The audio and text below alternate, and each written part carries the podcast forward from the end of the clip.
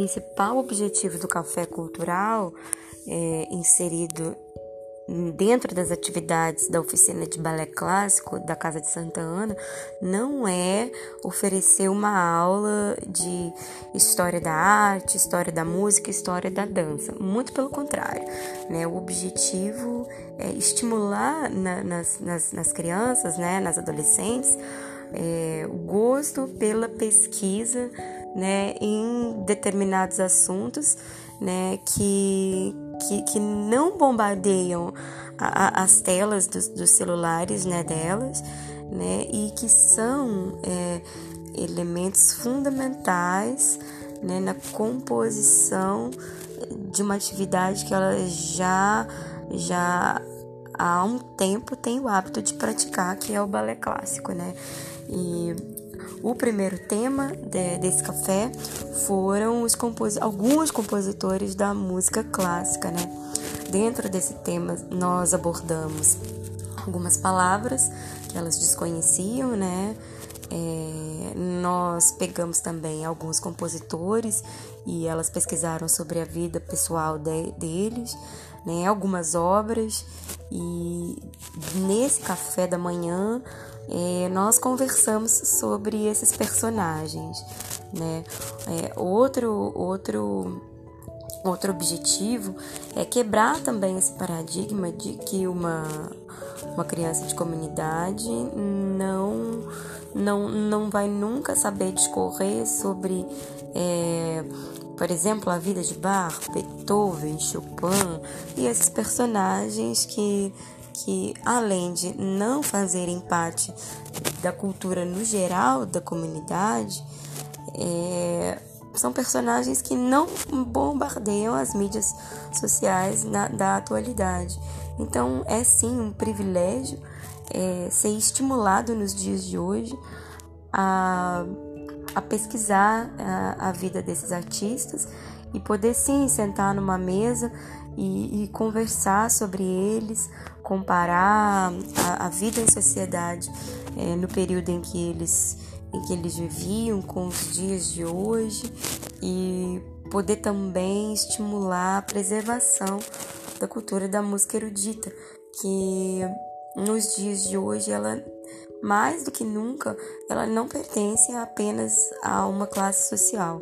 Ela ela pertence ao mundo, né? Pois é, a internet a internet disponibiliza né, todo esse conteúdo e o que falta muito é o estímulo para que as crianças e os jovens acessem esses conteúdos, né, no meio desse bombardeio, né, é, da cultura musical é, acessada e divulgada hoje em dia, né, nas mídias principalmente pelos influenciadores digitais e nos, nos, nos próprios comerciais, né? Aí do YouTube principalmente. E eu acho que o resultado foi muito legal, foi muito positivo. É, nós, né, é, nós podemos comparar a vida em sociedade, comparar os hábitos, é, as, a psicologia também né, da, dos personagens dessa época com, com nós mesmos, que somos os personagens da atualidade, né? E os artistas da atualidade também. E foi um papo muito legal, muito descontraído.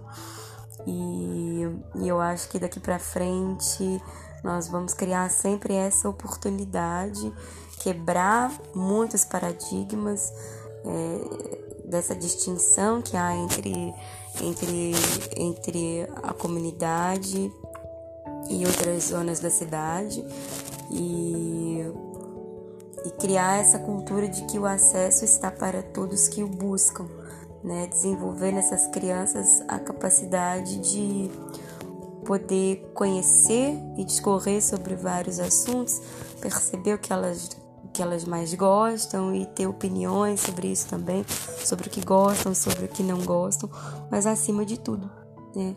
Poder poder concretizar nelas a informação de que elas podem e devem buscar informação sobre o assunto que elas bem, bem, bem entenderem, né? Independente da classe social e independente da cultura que foi que foi decretada para que ela vivenciasse dentro de seu meio.